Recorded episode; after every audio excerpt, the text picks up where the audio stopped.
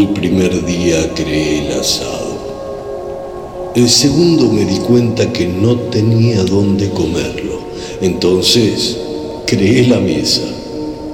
El tercer día me sentí muy solo y creé un grupo de amigos. El cuarto día creé la música para unirnos. El quinto creé la danza para bailar la música. El sexto día, ya cansado, creé la cama.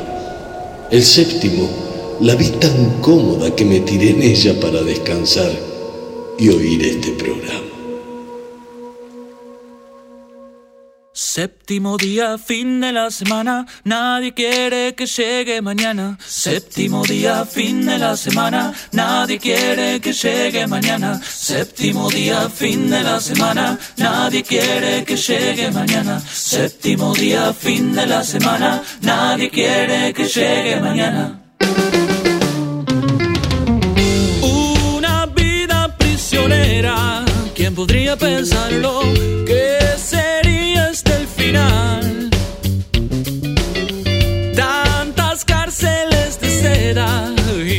Tacto, imposibles de aguantar. Pero un poco merecemos poder estirar el cuerpo y por eso Dios tuvo un poco de piedad. En el séptimo día no me pidas nada, mi vida, solo estoy pensando en descansar.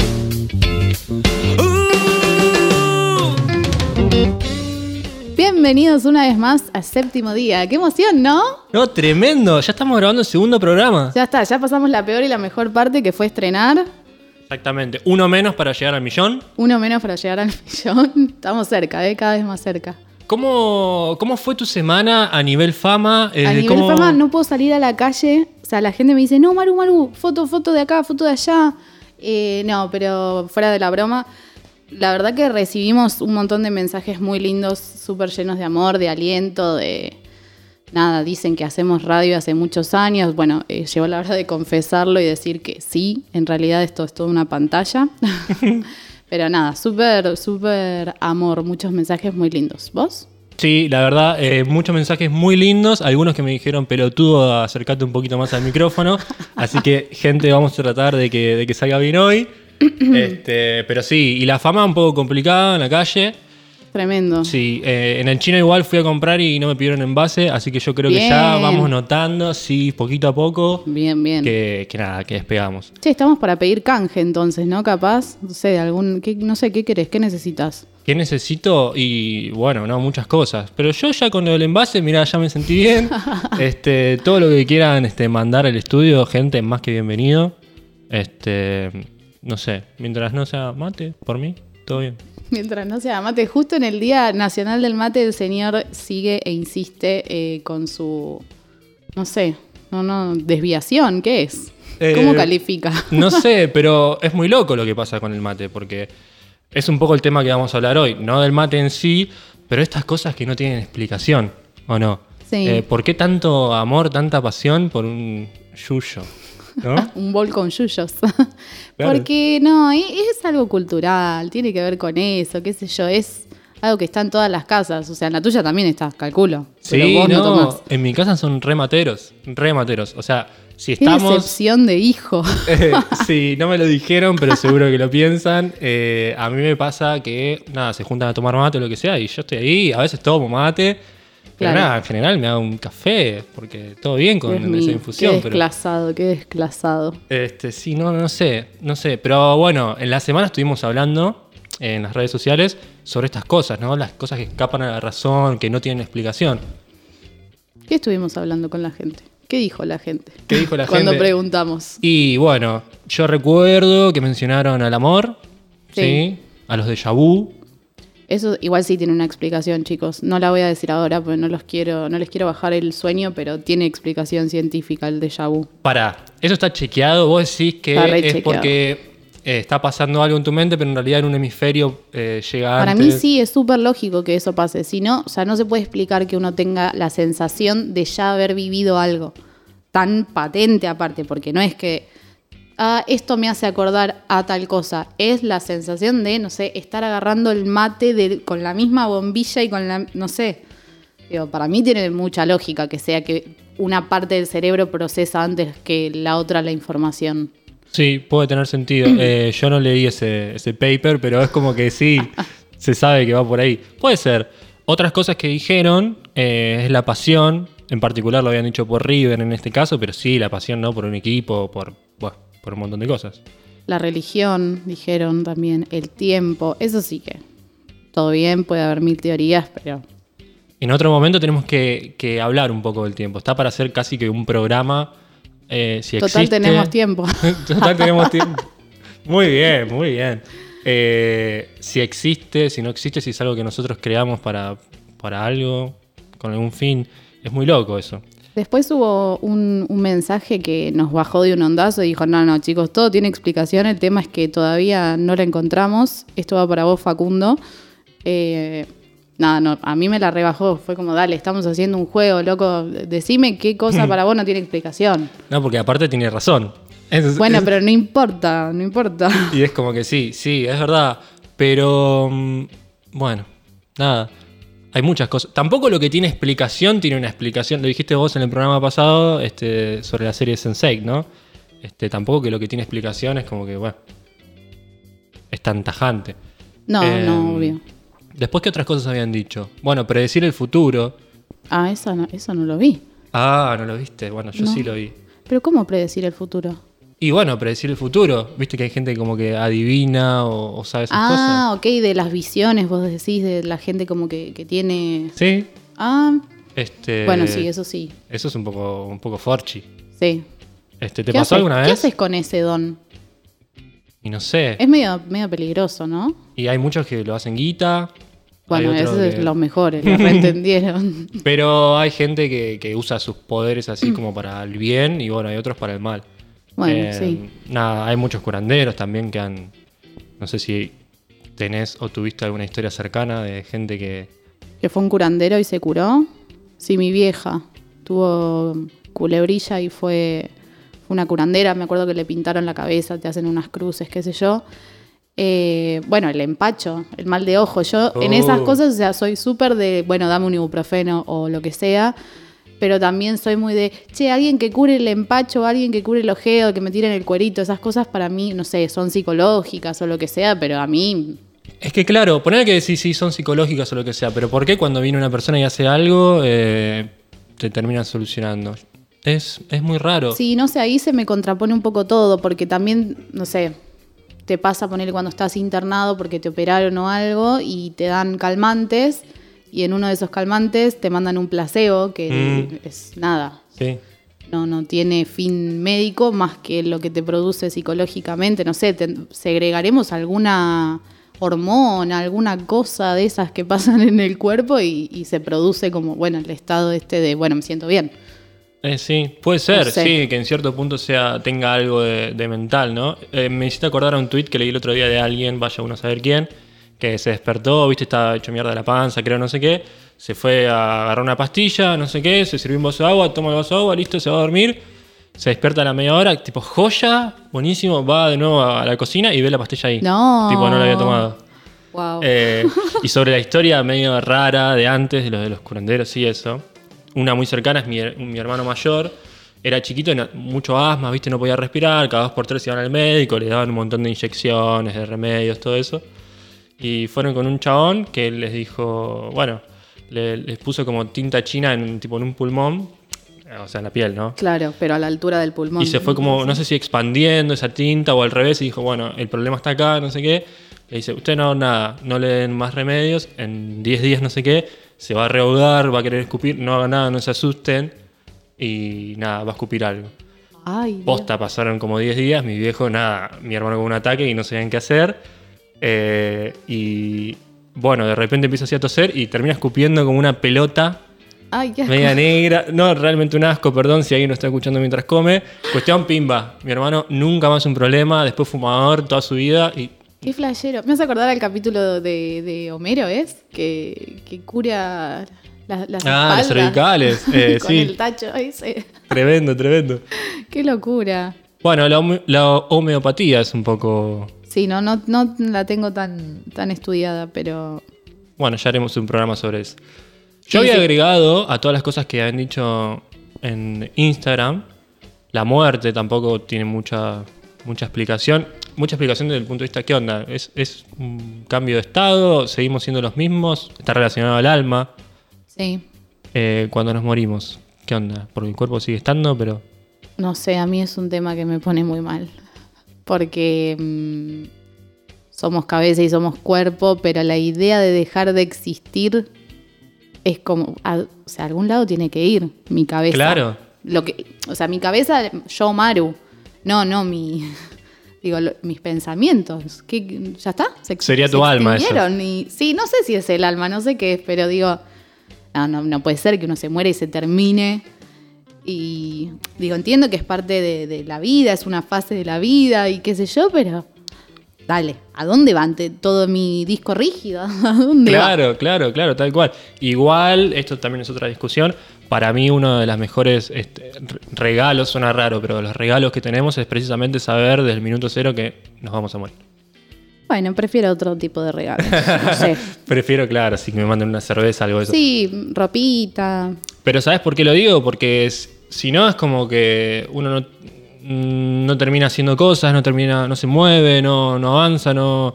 Nada, no tiene proyectos. Esto lo hablamos en el programa pasado. Y tener proyectos y eso es lo que. Nada, es lo que nos hace mover. Sí, obvio, ni hablar, ni hablar. Y- y entiendo, como te decía antes, es una, es una parte más de la vida y, y también saber que no nos vamos a morir o digo, ser inmortales es bueno, el aburrimiento eterno, sin pausa. Mm. Pero bueno, digo, no deja de ser un tema complicado para hablar. Me hiciste acordar a la película esa, no sé si la vieron, se llama creo que In Time o En Busca del Mañana, algo así, que tienen todos en, en el antebrazo como un reloj, ¿viste? Sí. Cuando cumplís, creo que no sé, 22 años o algo así, te aparece un reloj que va eh, retrocediendo, ¿no? De un año para atrás, o sea, tenés 365 días. ¿Y qué pasa? Todo lo que vos compres, vas a comprarte una coca, bueno, son dos minutos. ¿Entendés? No, y te van. vas gastando tiempo. Y cuando vos vas a laburar, te dan tiempo, te dan minutos o lo que sea. Ah, y le ganás. Y claro, ¿entendés? Pero bueno, también están en esa sociedad, está todo separado por nada, por gente que tiene más tiempo o menos tiempo. Obvio, y bueno, los como- millonarios como tienen, en el mundo real. claro, tienen como 100 años, ¿viste? En el brazo y vivieron ya 100, 200 años. Y vos ves la diferencia, miren esa película por favor, vos ves la diferencia en, en que en el- la parte del pueblo, digamos, que vive al día, tipo sale de laburar y le suman minutos y gracias a eso puede llegar al otro día, se mueren en las calles algunos. Claro, Y después los ricos que están en su mundo tipo todo re tranquilo, re lento, porque claro, saben porque que... tienen tiempo. Claro, tienen tiempo, saben que no se van a morir eh, y dicen, ¿para qué voy a hacer tal cosa hoy si sé que la puedo hacer mañana? Linda Pepita se comió el guionista de Eh, esa peli, ¿eh? Muy buena, muy buena.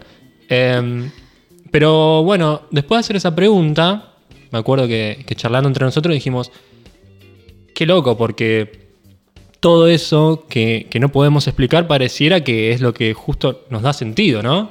Todas estas cosas que mencionamos, el amor, los déjà vu, la pasión, bla, bla, bla.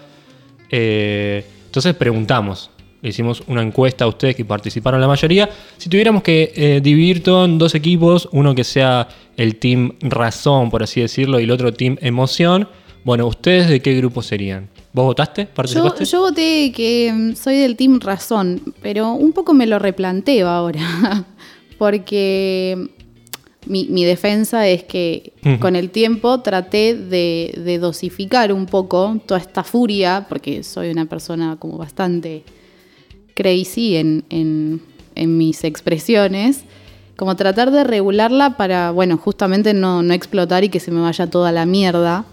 Y, y empecé como a racionalizar varias de las cosas que hago eh, en cualquier ámbito. Y por un lado está bueno porque siento que un poco me salva de mandarme cagadas. Y por el otro lado me pasa que, bueno, como hablábamos fuera del aire, eh, esta cosa de, de guardar, capaz te hace explotar mucho peor, o incluso no, no llevado algo negativo, me pierdo capaz de momentos que están buenos por ser una persona como que está enmarcada y, y dice, no, bueno, esto no lo voy a hacer porque prefiero estar de esta manera. Y después digo, bueno, pero ¿cuál es la gracia?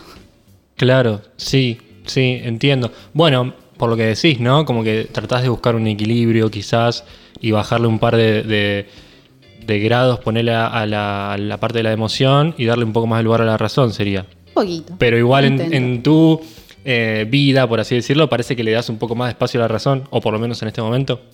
Sí, in- intento. Intento porque, o sea, para lo bueno es una cagada y para lo malo me termina salvando de, no sé, por ejemplo, quedarme sin trabajo. Por ejemplo. Eh, pero bueno, ¿vos qué votaste? No, yo soy claramente team emoción, ¿viste? Con todo lo que eso implica para bien o para mal. Soy una persona hiper emocional.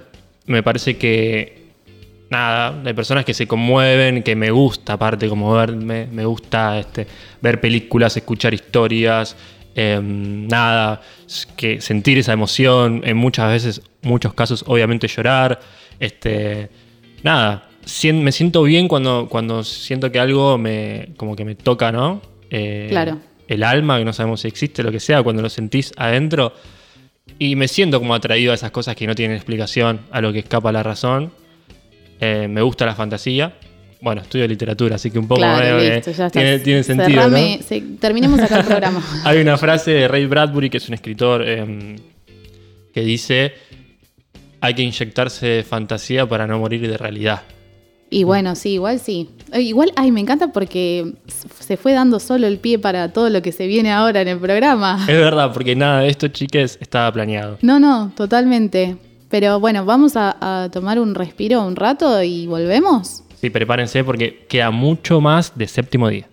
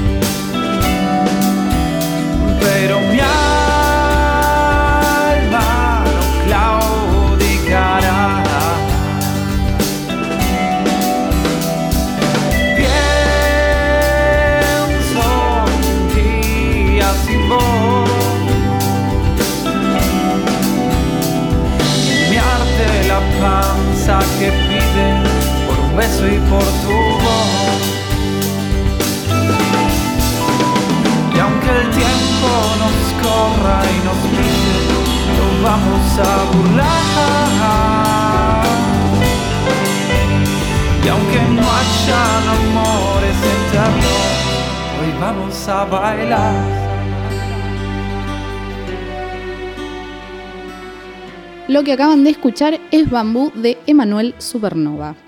Y volviendo al tema con el que nos fuimos, eh, de la pasión y la razón y la emoción y aquellas cosas que, que escapan de, de nuestro poder explicar, nos tocó una semana como muy movida para hablar de este tema, ¿no? Sí, ¿no? Eh, la partida de un ídolo quizás este, sirva para que pensemos un poco justamente en esta figura. La figura del ídolo o, o del héroe, ¿no? O de los líderes populares, por así decirlo, los mitos, ¿no? Y por qué los necesitamos también, o creemos que los necesitamos. Sí, es muy loco, ¿no? La figura, esta figura del héroe, bueno, como la queramos llamar, primero hay que destacar de, de dónde nace en general, porque alguien hace algo que, que escapa a lo cotidiano, algo extraordinario, ¿no? Puede ser en cualquier tipo de ámbito, o sea, tenemos, por hablar de Argentina, solamente tenés a la música quizás a Gardel, entre muchos otros, en la política, ¿sí? Eh, No es- demos nombres. no, no demos nombres, pero bueno, los políticos son uno de los influencers más, más grandes, ¿no? Los antiguos influencers. Y artistas de todo tipo, deportistas, bueno, es el caso, en este, en este caso, de, de Diego, Diego Maradona. Este, y es muy interesante pensar de dónde vienen estos ídolos, ¿no? Estas personas que terminamos idolatrando y que en algunos casos llegan a ser este, mitos, mitos vivientes o, o, bueno, pasan de generación en generación. A mí me llamaba algo la atención de lo de Maradona, mucha gente llorándolo, conmovida y gente, me incluyo, no, no lo vi jugar, yo no grité sus goles, yo no estuve en Claro. esa época. ¿Qué onda? ¿Qué pasó ahí? Y bueno, pero es esta cosa de- del traspaso de generación en generación de, de una figura que, que en el caso de, de Maradona como, como futbolista o como deportista le, le dio al país, digamos, momentos de, de mucha alegría. Y esto me hace acordar a una nota que leí. No sé si vos leíste notas en estos días, pero yo leí como bastante, me interné un poco a leer.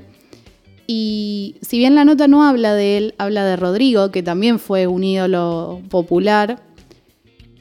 Eh, y dice que, las personas o, que esta sociedad lo que, lo que hace con los ídolos o, con estas figuras tan, tan importantes para lo cotidiano es tomarlos porque los alejan como momentáneamente de, de la realidad, de lo cotidiano, que, que en muchos momentos de nuestro país, lamentablemente, eh, tienen que ver con la falta del trabajo o de la inseguridad o de proyectos, de planes a largo plazo. El no poder comer en algunos casos también. Totalmente. Entonces, como que el imaginario popular lo que hace es depositar, esto decía la nota, en, en figuras de este estilo eh, como, como su esperanza, su, su afán de, de poder ser felices con algo, aunque sea. Mm, Bueno, mirá, me haces acordar eh, cuando pasó todo esto, Bielsa, Marcelo Bielsa, bueno, también, Marcelo Bielsa es un- una persona muy, muy importante por lo que genera, no solo acá, sino a nivel mundial. Pero bueno, lo importante es algo que dijo, eh, siempre tan claro él para hablar, dijo, el ídolo, el mito, la leyenda, hace que un pueblo crea que lo que hace esa persona somos capaces de hacerlo todos.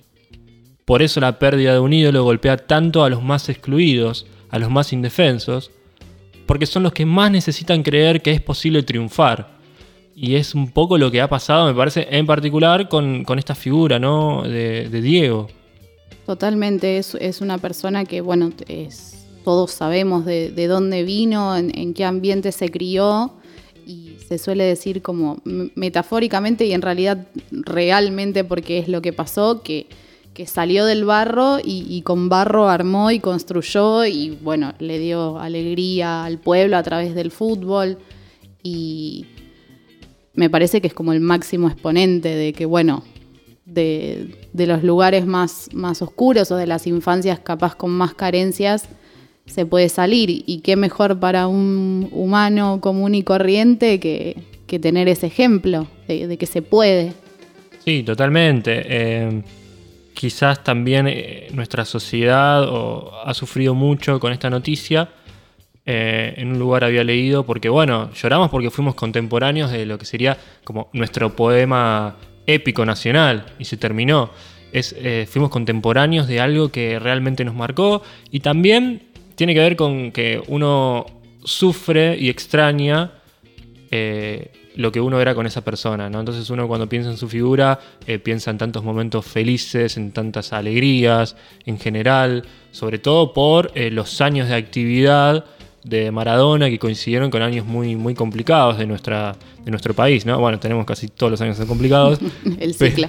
Claro, exactamente, pero eh, pensar en el Mundial 86 y en el partido contra Inglaterra, por si alguno no, no lo sabe tanto, bueno, más allá del gol y todo eso, justo fue después de una guerra. Sí, contra un país al que goleó. Claro, Además. Claro. eh, nada, también el contexto lo hizo, lo hizo muy grande. Y algo muy importante que me parece que tenemos que, que mencionar con respecto a los ídolos, podemos mencionar un montón más, es que también es una construcción colectiva, ¿no? Uno, uno se siente representado, uno también lo, lo- lo alimenta a esa figura. Sí. Y, y tenemos, es como también un poquito nuestra responsabilidad. Digo porque también criticamos mucho a nuestros ídolos o a nuestros líderes políticos. Sí. Y no, no, no nacen de un repollo tampoco. No, no, ni hablar. No, incluso, o sea, tanto para el lado positivo, entre comillas, de, bueno, sentirse identificado, representado por alguien, y el resto de la gente que no se siente identificado por, por ese alguien, eh, la construcción negativa de, de ese personaje. Y pasó con Maradona, que de hecho, este, a partir de, de su muerte, como que por ahí mucha gente, viste, sal- salió a decir como, bueno, no, pero separemos la obra del artista. Y yo no sé si es tan posible separar la obra del artista. Y no sé que hubiese... No, no sé si Maradona hubiese tenido la posibilidad de ser otra cosa o de hacer otra cosa con lo que Maradona era. Entonces digo, no, no, no se lo puede separar. Me parece que hay que hablar en su totalidad y tener en cuenta los contextos en, los que vivió esta cosa de, de, alimentar un personaje y crearlo y fagocitarlo y, y que se haya vuelto popular. Este, digo, yo no sé qué, qué sería si fuese tan famosa. Claro, claro. Bueno, está la famosa canción, ¿no? Si yo fuera Maradona viviría como él. Uno puede pensarla como diciendo, sí, sí, banco todo, y otro la puede pensar también como diciendo, y bueno, yo en ese contexto no sé si, si hubiera podido actuar diferente, también con todas las personas que se te acercan, ¿no? Eh, que quieren como chuparte la sangre, que bueno, en este caso particular fue algo que sucedió, eh, como lo han utilizado también, pero la sociedad necesita también, ¿no? Referentes. Y corrámonos si queremos de, de Maradona pero todo el tiempo estamos buscando y tratando de crear este, modelos, este, ídolos, ¿no? Esos héroes que, que nos unan también como comunidad y que sean como un faro, ¿no? Eh, Sí, que generen capaz esa cosa de pertenencia a, a un lugar, a un pueblo, a, bueno, un país. y lo que termina generando también, porque también terminan uniendo a muchas personas. Pensemos en también líderes políticos o mismos futbolistas. O sea, es también como un punto de partida para, para unirse, ¿no? Entre todos. Sí, ni hablar. Es muy interesante todo este tema de, Maradona, de la figura del héroe, de la figura del ídolo, como para que sea el punto de partida para que repensemos un poco en estos temas, porque mm, me parece que no somos ajenos a todo esto que vamos generando. Este, queramos o no, Maradona en este caso nos representa, es de nuestro país, nació acá, vivió acá, volvió acá a pasar sus últimos años, bueno, terminó muriendo acá y queramos o no, somos eso. Lo mismo pasa con los políticos, me parece a mí. No sé vos, Maru, qué opinás. Uno muchas veces se queja, no, los políticos son todos iguales, que esto, que lo otro. Puede ser, pero los políticos nacen de acá, son de acá. Este, serán unos chorros, bueno, qué sé yo. Sí, puede ser. ¿Y vos? Habrá que preguntar. O uno, ¿no? Sí, sí, sí. Sí, ni hablar. Bueno, volviendo a, Maradona, pero porque es el tema que más latente está. Eh, y esta cosa de, bueno, ¿qué ídolos construimos y qué, qué le criticamos a esos ídolos? ¿Qué se le critica a Maradona? Eh, mujeriego, machista, alcohólico, drogadicto. ¿Cuántos familiares, amigos, conocidos tenemos que son iguales o peores? ¿Y, y por, qué lo critica, por qué se lo critica a él? No sé si es únicamente porque es una figura pública, pero no tengo dudas de que es más fácil señalar eh, afuera de casa que, que adentro. Digo, cuestionarse conductas que, que- que no están buenas que, y que no se justifican eh, adentro de casa, a un familiar, no sé, a tu Mm. viejo, a tu hermano. O sea, cómo uno se desdobla y, y toma partido por, por una cosa o por otra. Digo, si no lo hacemos con familiares, ¿por qué lo tenemos que hacer con Diego Maradona? Que Sí, digo, lo- era un ídolo, pero no era, no era alguien de nuestra cotidiana y nuestras vivencias. sí, totalmente. Eh, me parece que también uno a veces me estoy acordando de una frase de, Pabli y de su tema, de un tema de la Pabli? rumba. Pabli es el que hizo nuestro temazo, Ah, el que no podemos ah, dejar de ah, cantar, que está sonando de fondo en el séptimo día. Bueno, eh, una de las frases era eh, que criticás lo que más te molesta de vos, ¿no? Sí, tal cual. Y creo que eso pasa mucho también. Qué Así- buena frase, qué, qué buena canción. Lo vamos a poner después al tema, o por lo menos esa partecita, gente, este, para que lo escuchen. Y bueno, vamos a seguir hablando sobre esto. Pero ¿Sí? me parece Hay que seguir después hablando de esto. Sí, tenemos cosas preparadas, quédense, que queda mucho más séptimo día.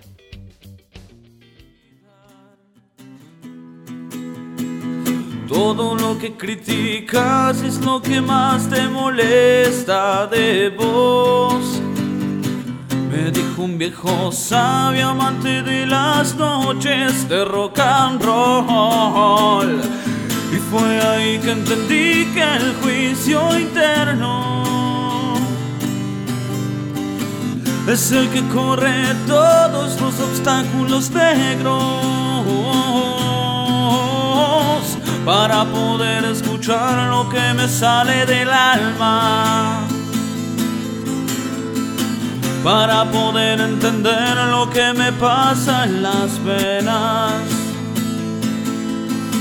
y así despotricar al que es ajeno a la vida. Solo porque tiene miedo de enfrentar sus problemas.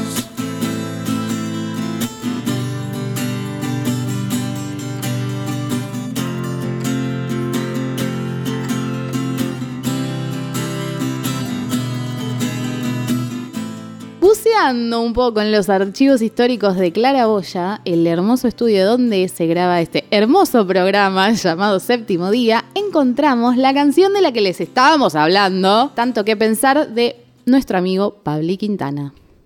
Sí, tremendo, ¿no? No sé si vos lo sentiste, pero cuando empezamos a hablar de este tema de los ídolos y empezamos a revolver un poco lo que nos pasa con estas noticias, ah, se siente, se siente distinto. ¿A vos cómo...? Siente pesado. Se siente pesado, es tremendo. No sé si lo notaron ustedes escuchándonos, pero bueno.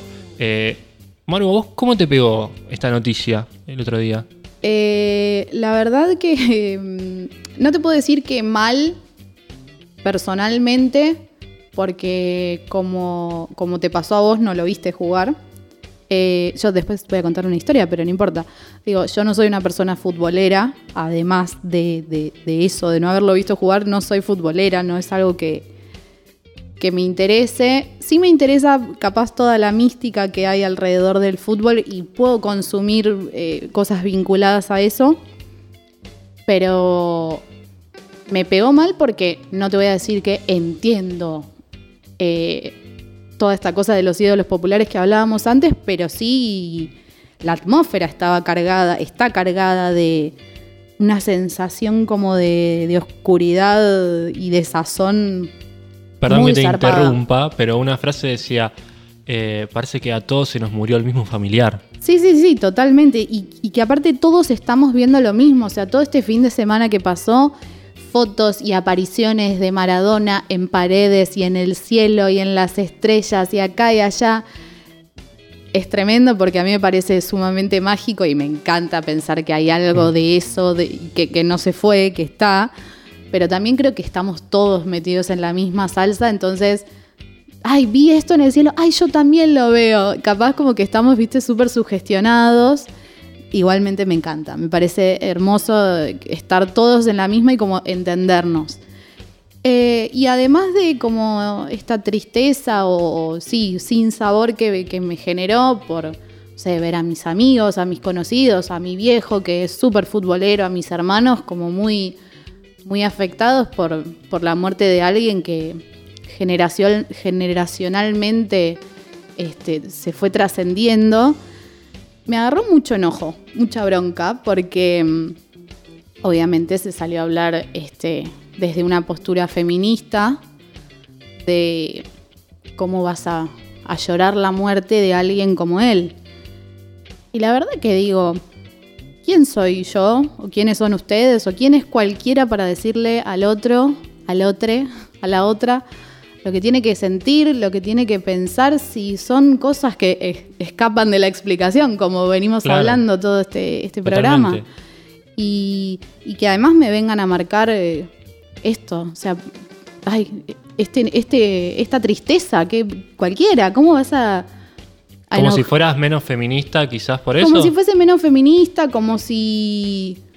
No sé, como si fuesen varones que me vienen a seguir diciendo qué puedo pensar, qué puedo sentir, qué tengo que hacer, a quién tengo que llorar, por qué me tengo que enojar.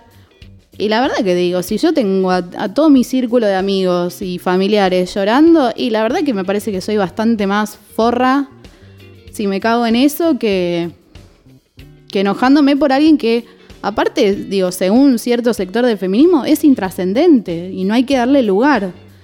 Y me parece que qué mejor postura feminista que, replantearnos, eh, bueno, sí, a quién, a quién se construye, pero que no somos solo nosotras, porque si no caemos en, en la misma bolsa patriarcal de la que nos queremos salir. O sea, ¿por qué nosotras como mujeres tenemos que estar maternando y, y poniéndonos al frente de construcciones que no hacemos nosotras porque no somos nosotras las constructoras, según este sistema, de, de nada, básicamente. Que, o sea, no es mi postura, ¿eh?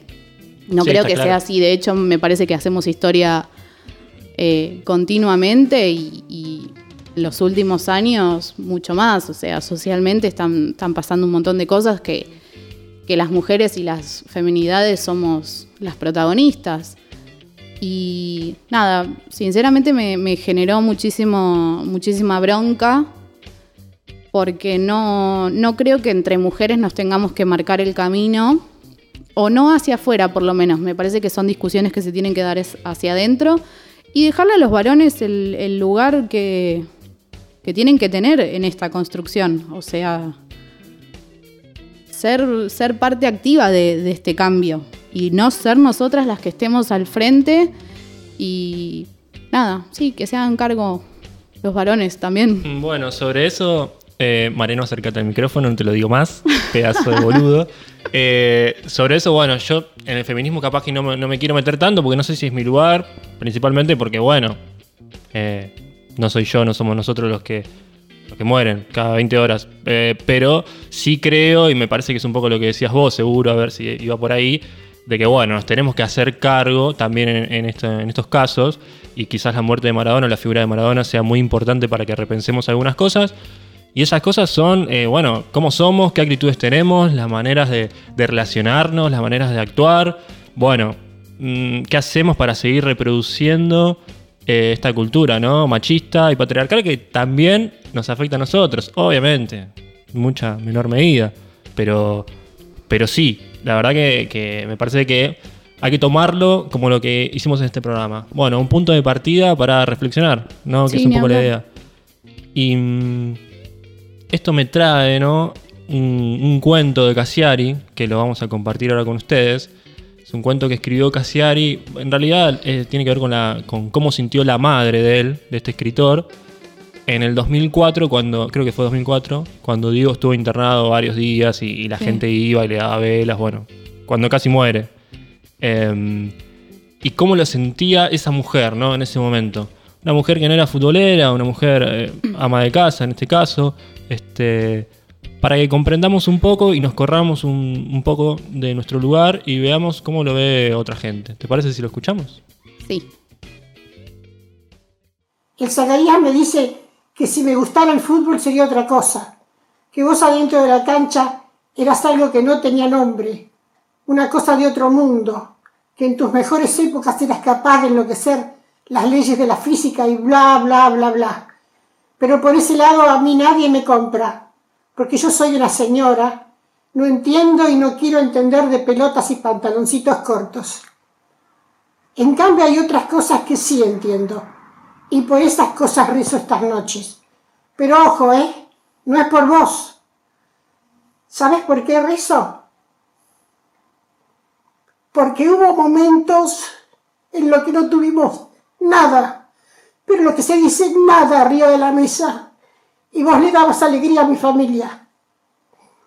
Alfonsín estaba haciendo estragos y gracias a Dios justo nos cayó del cielo un mundial que ganaste de punta a punta. Para mí fue un invierno horrible, porque solamente podía hacer buñuelos de acelga en el almuerzo y buñuelos de acelga en la cena. Pero si hoy le pregunto al Nacho o al Zacarías qué se acuerdan de ese invierno, ellos te nombran, se llenan la boca de vos, sonríen, no se acuerdan de otra cosa, no tienen la menor idea de que pasaron hambre. Afuera, en la puerta de la clínica donde respirás por un tubito, está lleno de periodistas extranjeros sacándole fotos a un mundo de gente que prende velas y que se pasa la madrugada recitando el rosario. A veces me da un poco de vergüenza que el resto del mundo crea que somos tan básicos, tan cabezones.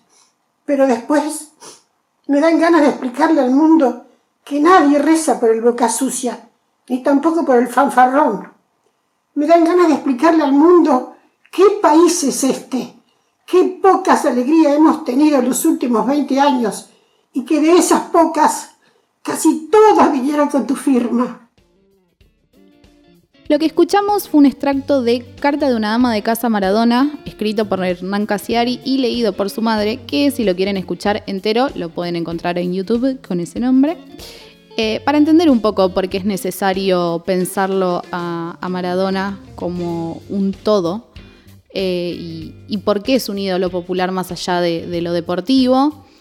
Y me quedé pensando, eh, con lo que hablamos de feminismo y esta eterna guerra entre mujeres, eh, que estaría bueno que, podamos ver y entender que probablemente muchas pibas que hoy están haciendo historia desde lo futbolístico, quizás se hayan acercado al fútbol o al deporte por un tipo como Maradona, con tanta presencia y, tanta fuerza.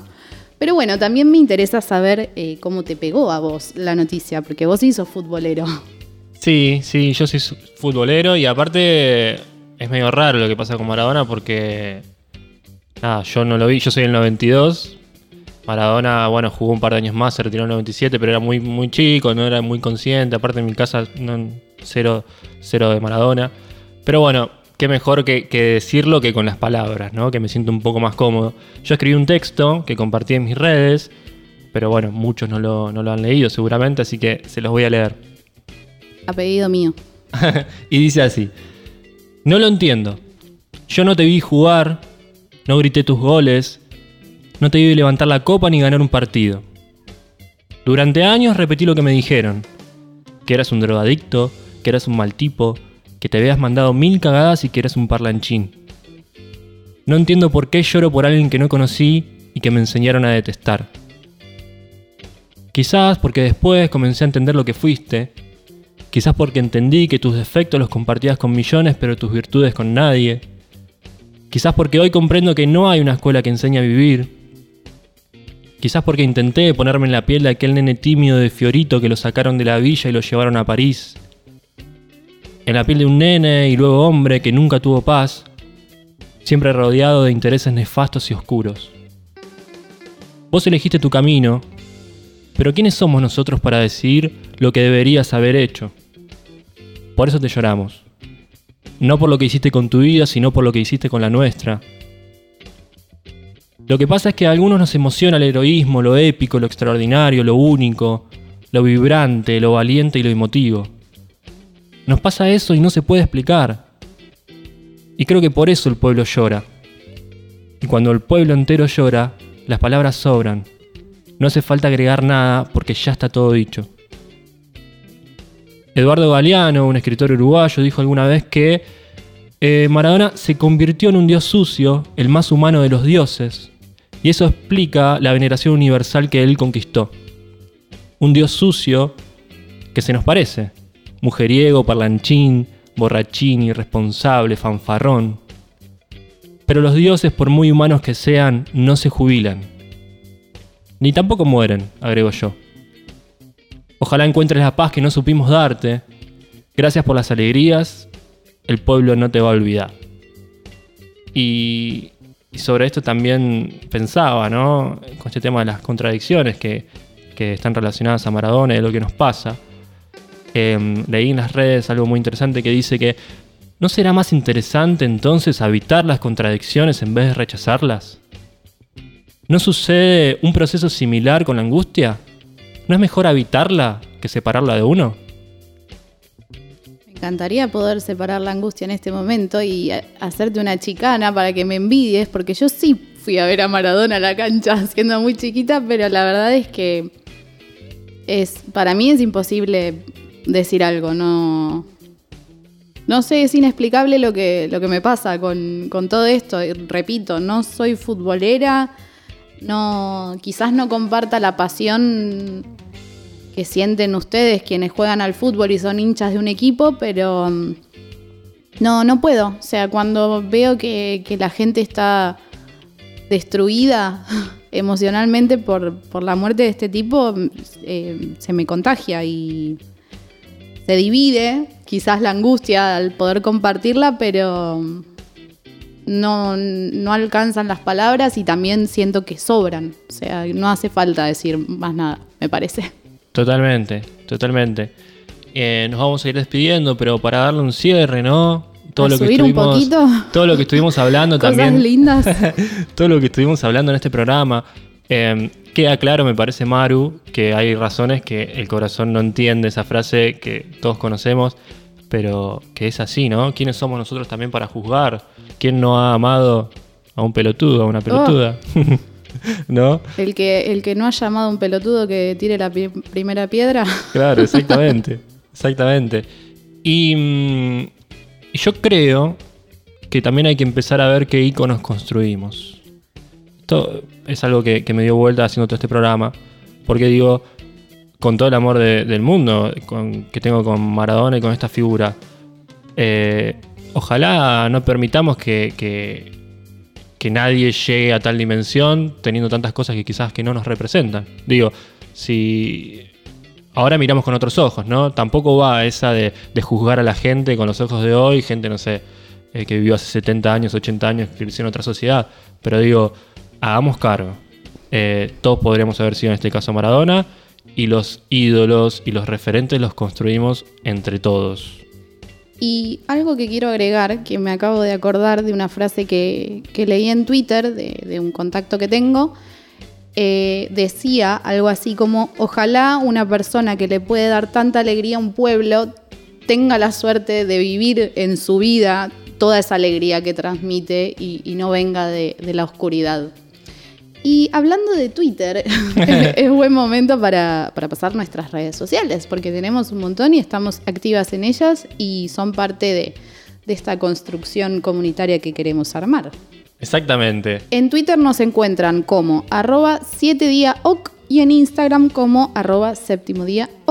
Eh, y en Spotify buscándonos como séptimo día. Igual nosotros publicamos siempre los enlaces y todo, pero Sí, eh, algo muy importante. En Twitter somos 7 con el número. claro, 7, sí, perdón chicos. 7 con número día OC. Este, así que por favor, sigan participando como lo hicieron estos días eh, de las encuestas. Ayúdennos, eh, sugiérannos cosas para hablar. Quiero contarles que tenemos muchas invitadas. En este caso son invitadas ya cerradas. Te que las voy a el rancho, las mujeres. Tremendo, sí. eh, así que las est- estoy tomando, las estoy comprometiendo en vivo. Estamos armando la agenda. Claro, tenemos una agenda ocupada, así que Connie, Mir, Agus, prepárense porque se vienen cosas muy copadas en este programa. Estamos rodeados de gente muy piola, muy interesante, así que me parece que esto, eso del millón de programas, creo que... Vamos, vamos. Yo creo que vamos para allá. Otra cosa que quería agregar que me parece muy, muy bueno, eh, está abierta la convocatoria a que nos pasen sus temas musicales si están interesados en publicidad gratis, básicamente. y también si quieren sugerirnos invitados, si tienen algún conocido que pueda hablar de algo interesante, está bueno siempre sumarlo a esta comunidad.